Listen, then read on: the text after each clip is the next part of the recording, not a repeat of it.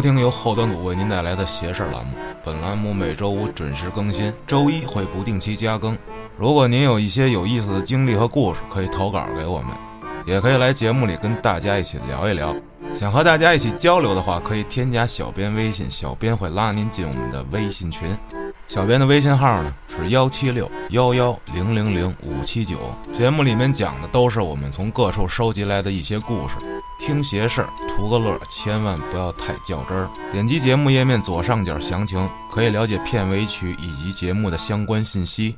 我们的新节目《后端案内人》也已经开播，这是一档由嘉哥主持的案件类节目，希望大家多多捧场。大家好，我是老安。今天呢，只有我自己一个人啊，但是呢，也不影响我自己的发挥啊。最近的节目大家总说有点像相声啊，太欢乐了，一点都不瘆得慌。我呢也整理了很久我的这些故事，那今天就讲一个很严肃的故事，希望这回能让你们满意。好，那咱们就不多说别的，直接开讲今天的这个故事。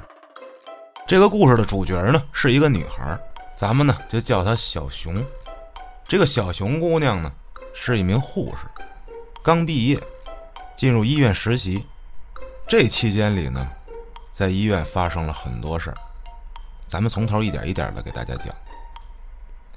说小熊这个女孩吧，从小呢，就是所谓的那个体质跟正常人不太一样，老能看见这些莫名其妙的东西，然后跟别人一说，别人都不知道，说没看见，就是可能咱们所谓的啊，可能说有阴阳眼，哎这一类的，节目里也讲过很多种啊，就不在这儿赘述了。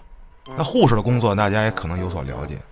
非常累，啊，尤其一个对于女孩来说啊，就是真的是很很累很累，每天要值班啊，到很晚，休息很少，而且还要一直要考试，这是最麻烦的。你要说说咱累点啊，年轻嘛，可以盯得住。这考试这一类的，哎，当过护士的或者有护士朋友的可以了解一下，这非常非常难，啊，五天一大考，三天一小考，很折磨人的。就在这个时候，就很多的这个实习生的护士们，啊，睡眠质量很低，休息的都不是特别好。小熊呢，也是其中这么，就不能说受害者吧，其中之一。每天啊，非常忙碌的工作之后，回家还要去看书啊，复习到很晚，第二天啊轮轴转，非常累。这是一个前提。说这一天夜班。小熊呢，一个人在这个护士站，夜里呢要巡查这个病房，啊，看一看有没有病人啊需要帮助，或者是帮谁啊输个液，要做记录。后半夜了，基本上呢所有工作也都完成了，哎，大家也都睡觉了。他呢自己一个人趴在这个护士站呢，看看手机呀，准备也休息一下，也很累了。就在这迷迷瞪瞪准备要睡着的时候吧，就听见不远处，也不知道是从什么地方啊，有人说话。啊，不是大家想象的那是什么，就是哎呀要灵异了没有，而是说有人在喊说，护士来帮忙换液。啊，这小熊也迷迷瞪瞪的，哎，睁开眼就去呗，顺着声音的方向就去了。具体是从哪儿传出来的声音呢？也不知道，那就挨个病房看吧。正好也在巡视一圈，可这一趟下来，发现所有的病人啊都安安静静的在睡觉，根本就没有人叫他。那可能是自己太累了，啊，出幻觉了，幻听了，也有可能太紧张了，对吧？那就回去呗，没什么事儿。哎，接着回这护士站，可就当他刚回来的时候，发现。自己这个笔呀，换位置了，怎么呢？这个笔是夹在这个本儿上头的，啊，可是现在呢，这个笔放在本儿的旁边这可能是自己记错了，还是谁无聊搞恶作剧呢？也没太当回事啊，有可能就是自己记错了，回到自己这座位上呢，准备再休息休息，啊，就这么着，闭上眼睡觉了。这睡着睡着呢，做了这么一个梦，啊，在这梦里啊，就感觉有人一直拉着他的手往前走，可是拉着他的这个人吧，他看不清楚，这个人一边拉着他，一边跟他说话，是一个老年人的声音，哎，老头的声音。说什么呢？说孩子呀，你别怕，我呢，带你去个地方，你跟我走啊。就这样，俩人好像在梦里就一直往前走，这周边的环境呢也看不清楚，漆黑一片。梦里嘛，那就顺着梦发展呗，就一直往前走。可是，一直走就停不下来，感觉走了好长的时间呀。哎，这时候，老头呢，停下来了，回过头，对着小熊呢说了这么一句话，说。咱们别再往前走了。这块儿呢是一个深不见底的水潭。我前几天呀就掉下去，差点没出来。还好有人把我给救了。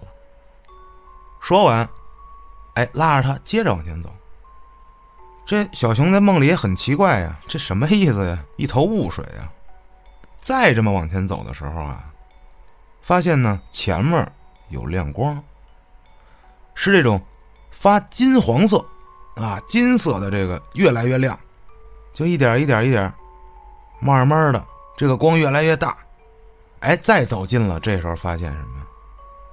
好家伙，眼前出现了这么一个金色的房子，哇，这个房子金光闪闪啊，纯金色，感觉就像是这金条做的啊，黄金屋哦，这厉害了，这个。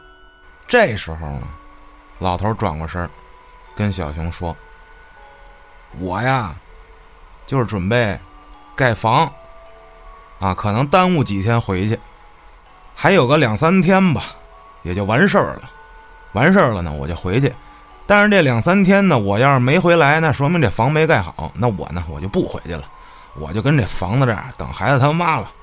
你呢，帮我给孩子带个话啊，说呢。”他爸没事儿，就两三天的事儿，等信儿就完了。在梦里这话记得很清楚啊，就刚要一琢磨，腾楞一下就醒了。哎呀，啊是场梦，啊也没有什么金色的房子。一看表呢，夜里三点多钟，可是刚一醒过来吧，发现不对劲，怎么呢？哎呦！这两条腿咋那么酸呢？我就跟那种肌肉拉伤了一样，就跟健身第二天，哎，那大腿那酸酸胀，哎，就就那劲儿。哎，这怎么回事啊？这不能是我这梦里我真刚才出去溜达去了吧？梦游了？不会啊，我这动都没动啊，坐在这原地。哎，这时候看这自己的笔记本啊，打开了，翻了翻。啊，没什么，都是自己做的这个病人的记录。可是，就当再翻到空白页的时候，发现不知道怎么在这一页上出现了一个十字架，啊，一个用自己的这根笔画的这么一个十字架，这怎么回事啊？不明白呀。哎，索性也没有什么别的事儿，马上呢也该交班了，这个事儿呢。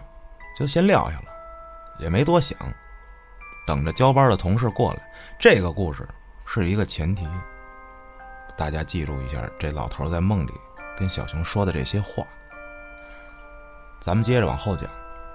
同事来了，交班，自己回家。第二天上班的时候呢，跟自己一个科室的这个周医生啊，家里出事了。下午这会儿。周医生带着他老爸，直接就进了 ICU 了。ICU 嘛，重症监护，老头儿突发心梗，正在抢救。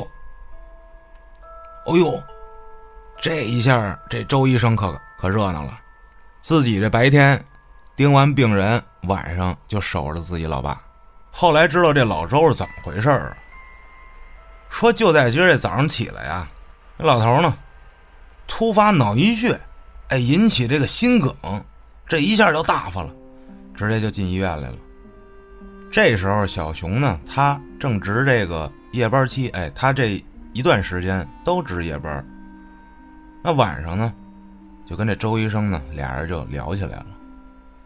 这小熊啊就把自己的这一些原来的一些经历，就比如说老呢容易看见一些莫名其妙的东西啊，就跟周医生讲了。这大晚上讲这种事儿，这周医生他也瘆得慌。俩人呢越瘆得慌越聊，哎，越聊越起兴，人嘛就这样。聊着聊着呢，小熊就把前几天自己在护士站，哎，有人不知道是谁动自己这笔，包括做了一个梦，还有这本上出现的这不知道是谁画的这十字架这事儿，跟周医生说了。说到这个梦的时候。这周医生打一愣，听完了呢，就问小熊说：“这老头跟你说他自己差点掉到一个水坑里是吗？”小熊说：“是啊。”说有一个深不见底的水潭，自己掉进去，差点没出来，让人救了。这周医生就问说：“你还记得你梦里的这个水潭长什么样吗？”小杨说：“那我哪记得住啊？就一黑咕隆咚的那么一水坑。”这周医生呢，接着又问：“说你看见的那个金色那房子，刚盖的，他在盖房。”小周说：“对。”这时候看着周医生表情有点凝重，但是也没跟小熊细说什么，就说：“啊，你这梦挺好，挺神奇啊。”俩人呢，接着就闲聊。说这天吧，又赶上小熊盯班可是今天晚上呢，周医生不在，那就剩小熊自己了。这常规的操作完成之后呢，哎，串病房啊，看看有没有人需要帮助什么的，做做记录。哎，这些事儿都完事儿之后呢，准备自己休息了。可就在这个时候啊，这一睡呢，又做了这么一个梦。这个梦呢。梦见一老太太，哦，这老太太挺长得挺奇怪的，怎么呢？她穿着古代的衣服，啊，还裹小脚。最奇怪的是，这老太太个儿也就是一米二，一米那样的，非常矮。这老太太呢，就过来跟小熊说：“说，孩子，你如果有什么不知道的事儿，或者需要帮助的事儿啊。”你记得找我，啊，我呢可以帮助你。一脸懵逼，我有啥事儿啊？我没事儿啊。哎，这老太太也没解释什么，转过头，可是这一转身儿，这老太太一股青烟，一只黄鼠狼窜出去了。哎呦，这事儿可深了。梦呢，也醒了。哎，这小熊就琢磨：哎，这这不会是什么这大仙爷晚上给我托梦了吧？我这可没有啊，这这可太刺激了，人生第一次。我这是这是要赐我法力吗？还是要保护我？啊，一顿瞎琢磨。哎，琢磨半天，接班的同事来了，小熊呢，收拾好自己的东西，哎，换好衣服，准备回家。下了楼，啊，进这个地下车库。刚走到出口的这一块这时候不到早上起来六点，就在这个墙上，啊，这个停车场这个墙上，突然出现一人影，啊，离自己还挺远，因为什么呢？人影很大。最瘆人的是什么呀？感觉这人影啊，他没脑袋。就这脖子这块儿这枪子平的，哎呦我去，这什么情况？再仔细一瞅，这影啊，干了，这手里怎么感觉像拿着个家伙呢？啊，两只手擎着这么一个，也不知道是棍子呀，是是什么东西，好像是个武器。当时小熊没没往这个神了鬼的这想啊，这个他。都见习惯了，来个什么黑影啊什么的。他最怕的是什么呀？这不会是抢劫的吧？我去，这可比这吓人多了。一溜烟就跑了。在这夜里头盯这护士站可真是一麻烦事儿。你不但你不能好好休息，还得天天这担惊受怕，这是太受不了了。哎，好消息来了，小熊啊，被调到了这个实习的骨科，啊，那以后就不用老值夜班了。最巧的是呢，刚好遇见了他们在上学的时候军训特别好的这么一姐们儿。更巧的是，他就被分到他们这个姐们儿这宿舍里了。这宿舍呢，加上小熊一共是四个人，一个女孩呢叫甜甜，另一个呢叫轩轩，还一个这个军训时候认识的姐们儿梁姐，这处着处着吧，一来二去呢，还跟宿舍的姐们也混熟了。啊关系也很好，说这天吧，小熊呢，跟轩轩一块去洗澡。这小熊呢，胸口上有这么一个纹身，啊，纹着一个十字架，就在这胸口这位置。平时呢，穿着衣服啊，看不见啊，都挡住了。这一洗澡吧，让这轩轩看见了。这轩轩呢，就莫名其妙的对着小熊说了这么一段话。说，你知道有这么一个组织啊？他们跟十字架有关系。你觉得你这十字架是保护你的，但是这个组织里的人一看到有十字架的身上或者你挂着在哪，他们能透过你穿的这些衣服什么的直接看，他们就盯上你了。说被他们盯上的这个人啊，会被剖心挖肝。哎，摄人心魄，把你魂勾走，据说是这么一邪教，啊，你听说过这事儿没？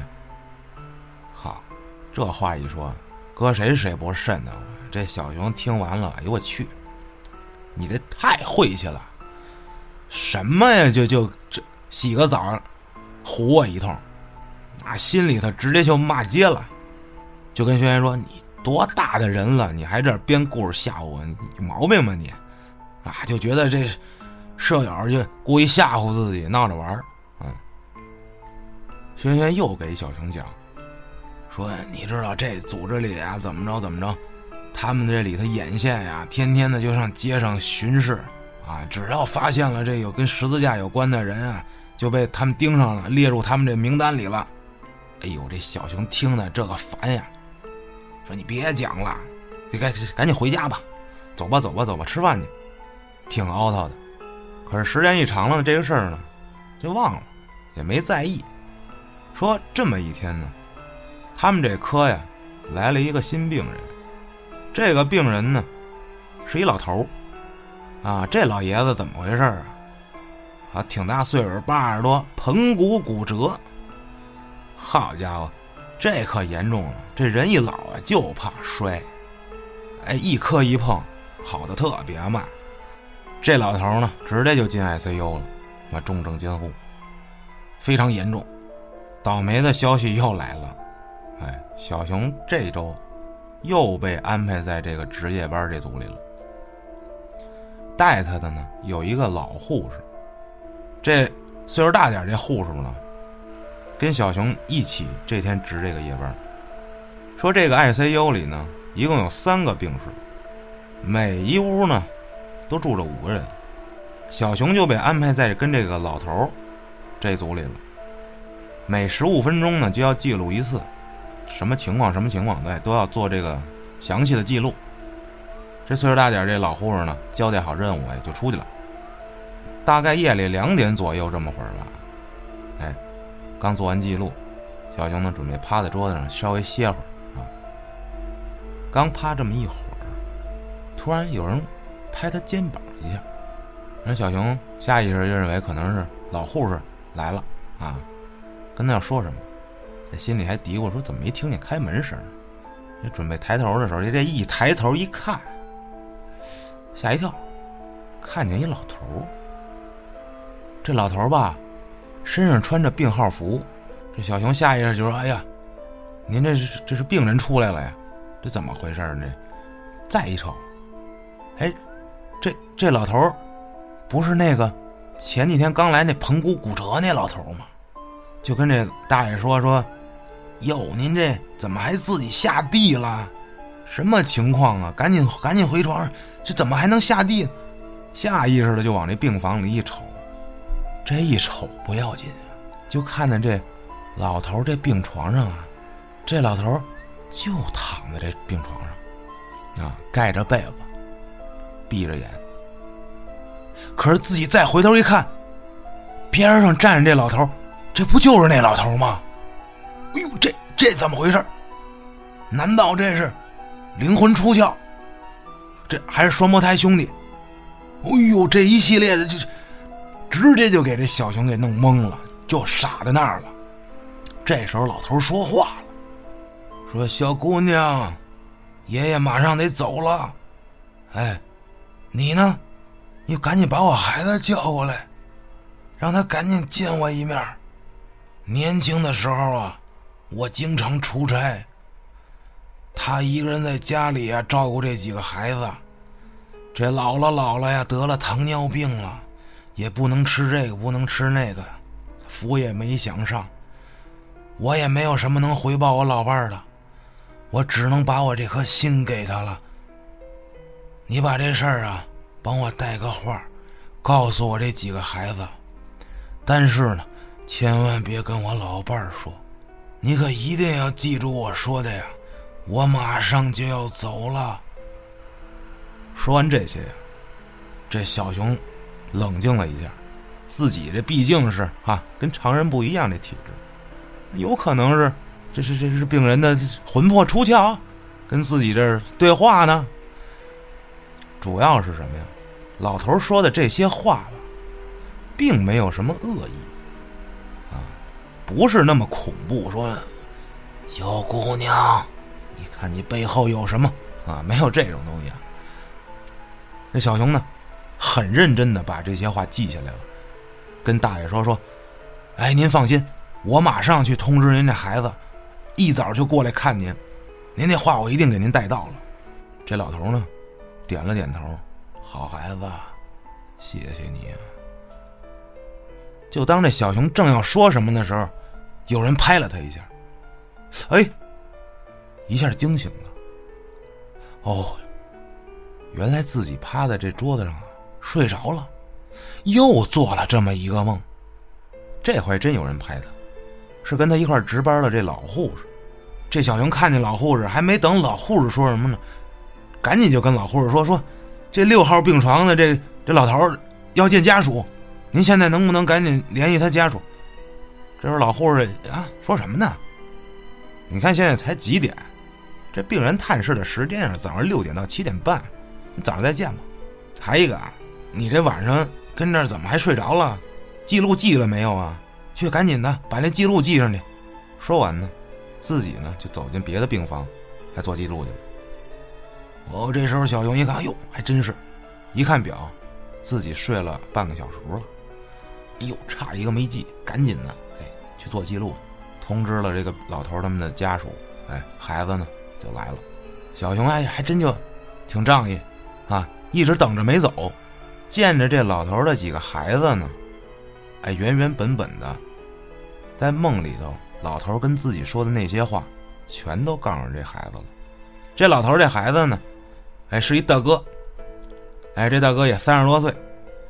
听了之后吧，表情非常奇怪，就感觉你是怎么知道？我们家这些情况的，这是老头让你跟我说的。小熊说：“是啊。”但是小熊没告诉他，这是他在梦里听到的。这时候呢，是早上起来七点。小熊呢，把这些话跟这大哥说完之后呢，哎，自己就下班回家了。晚上再来医院的时候，得知这么一情况，说这大爷呀，早上起来八点五十左右去世，毫无征兆。按理说这个骨折啊，不至于的。最奇怪的是，老头去世的原因是因为心脏骤停，突然一下就没了。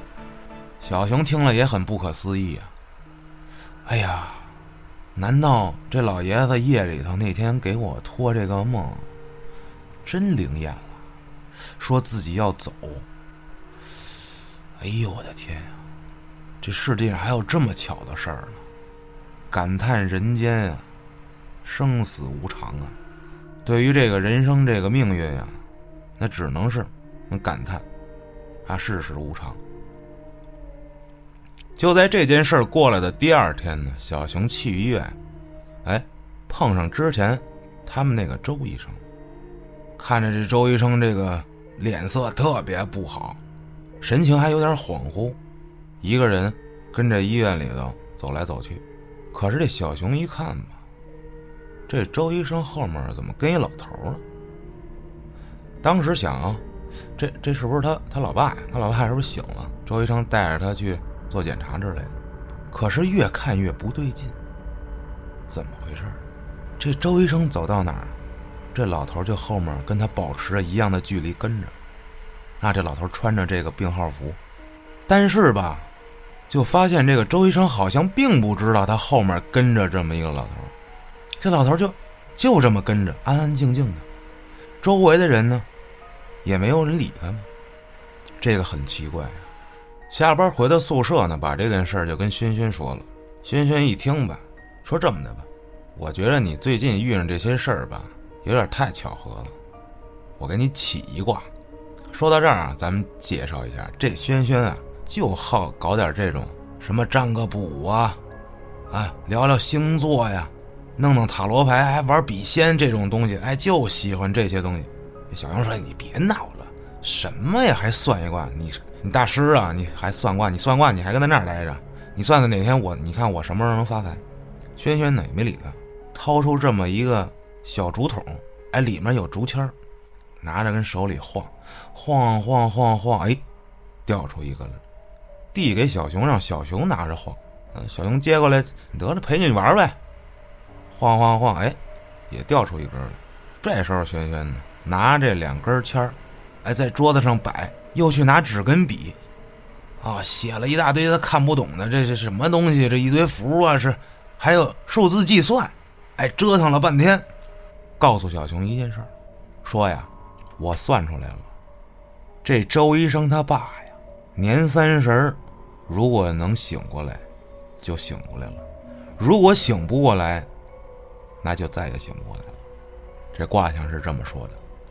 哎呦，这小熊一听一脸懵啊。你真事儿似的弄的，轩轩说：“你还真别不信，你最好把这件事儿呢告诉周医生。”小熊这时候一看轩轩也不像是跟自己开玩笑，啊，就把这事儿呢记住了。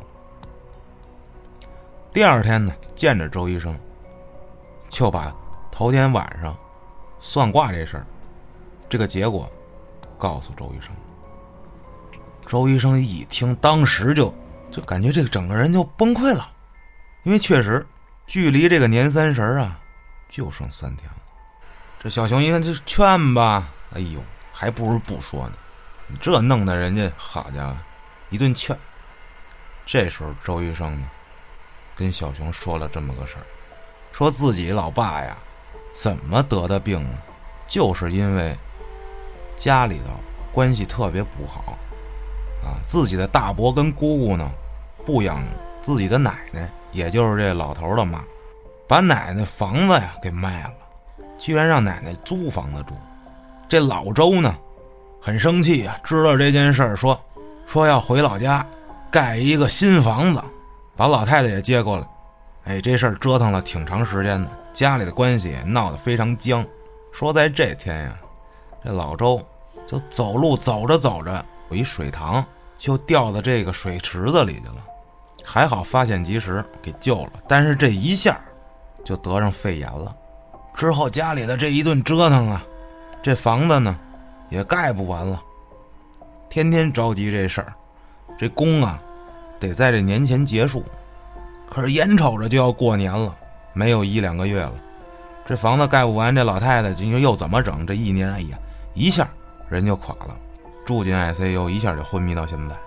就说小熊那天给自己讲的这些梦啊，说有个老头跟自己说带着走了很远，什么掉在水池子里，包括盖房子，金色的房子。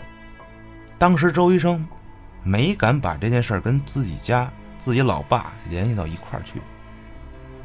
可是这回一听小熊说吧，说哎年三十再醒不过来，挨上三天就醒过来，就全都跟小熊说了。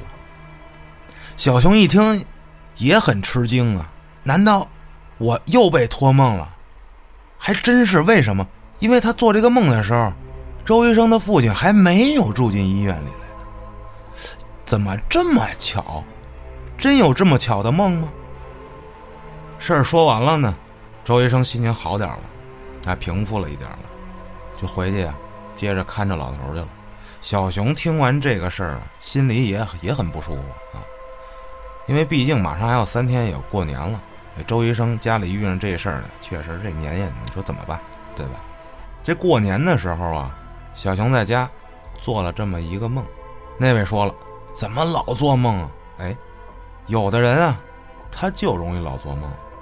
可是有人，你就比如说像老安啊，像我，就很少做梦。哎，有人梦就是勤，哎，有人这梦里醒了就记不住，有人还就一直能记着。说这天呀，又做这么一梦。这梦里面啊，有人说你是大将军命啊，你命里头有坎儿啊，一定会有人替你扛过去，你不用害怕。就大概类似这么个事儿。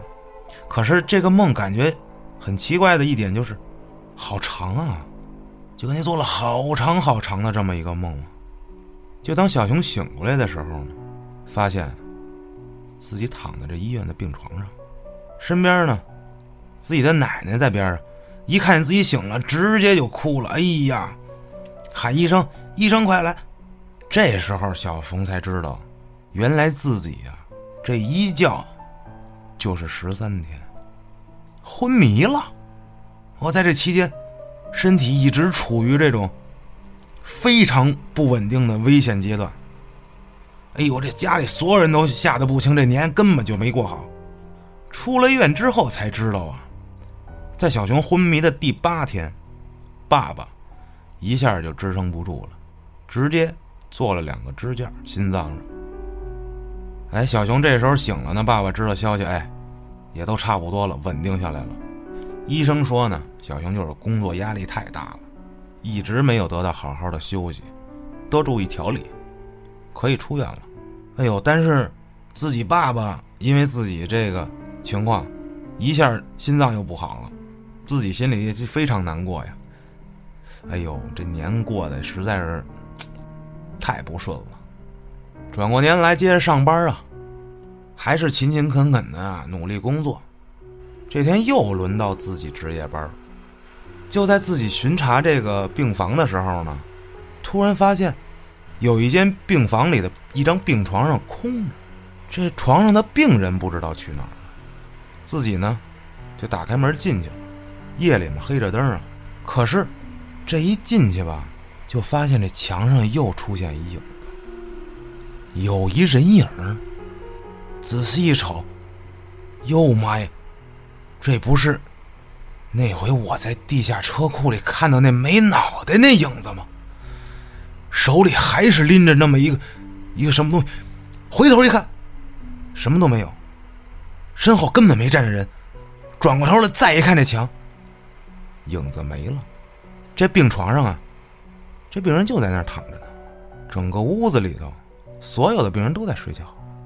哎呦，赶紧揉揉眼睛，这不会自己又出现幻觉了吧？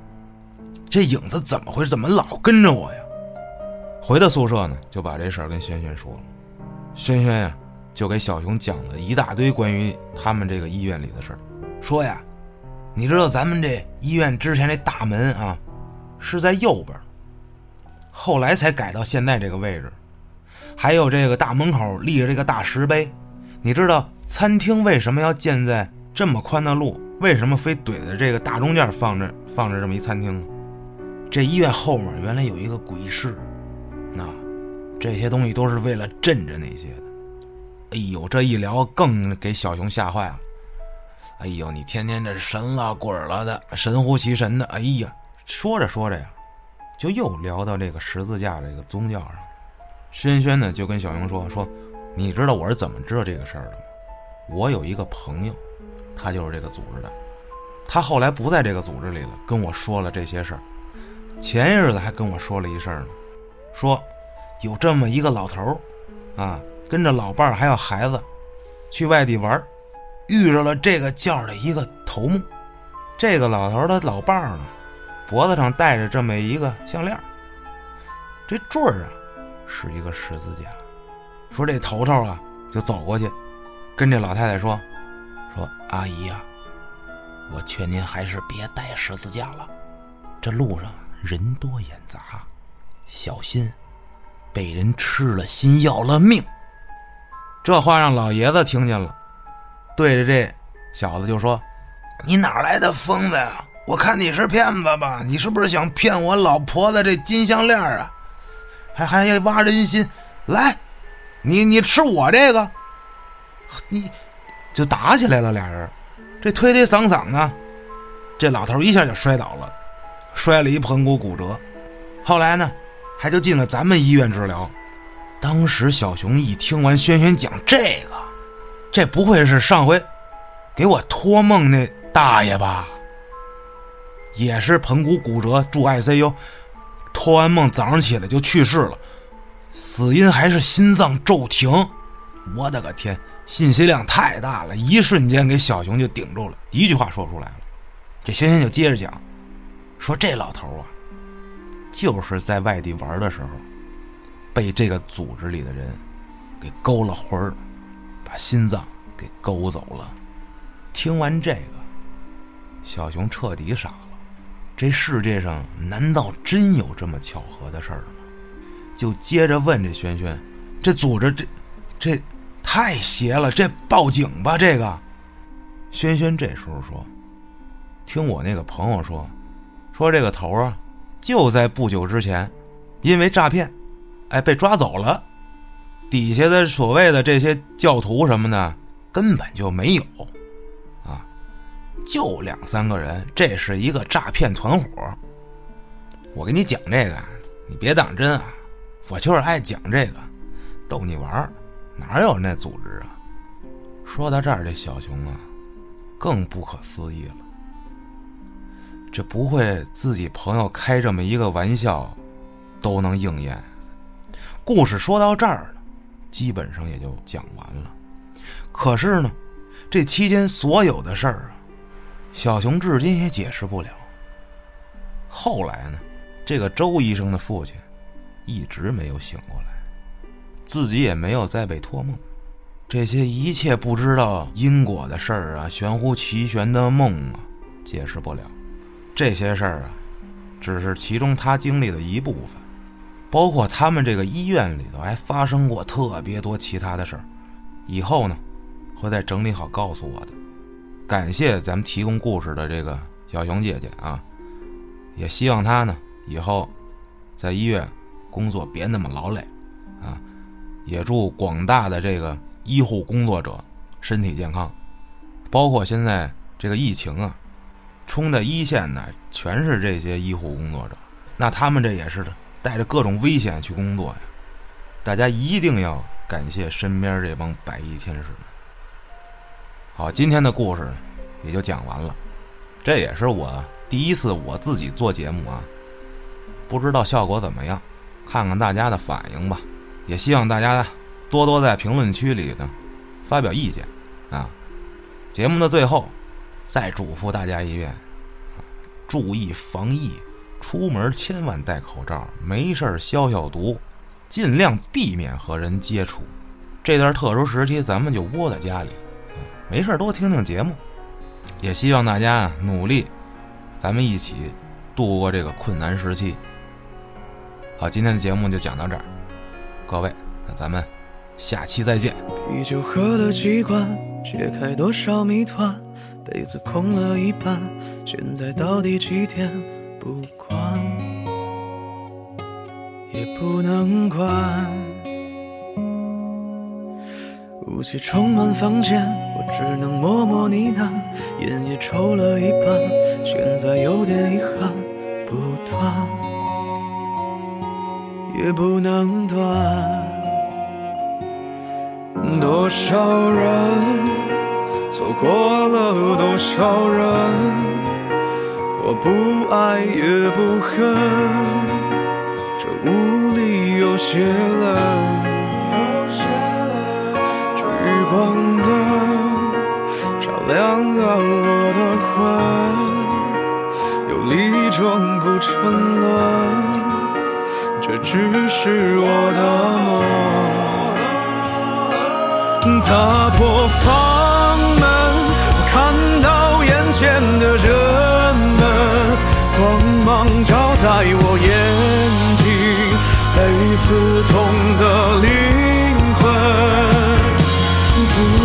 沉沦，离开不动的时针，看到久违的气温，管它多少。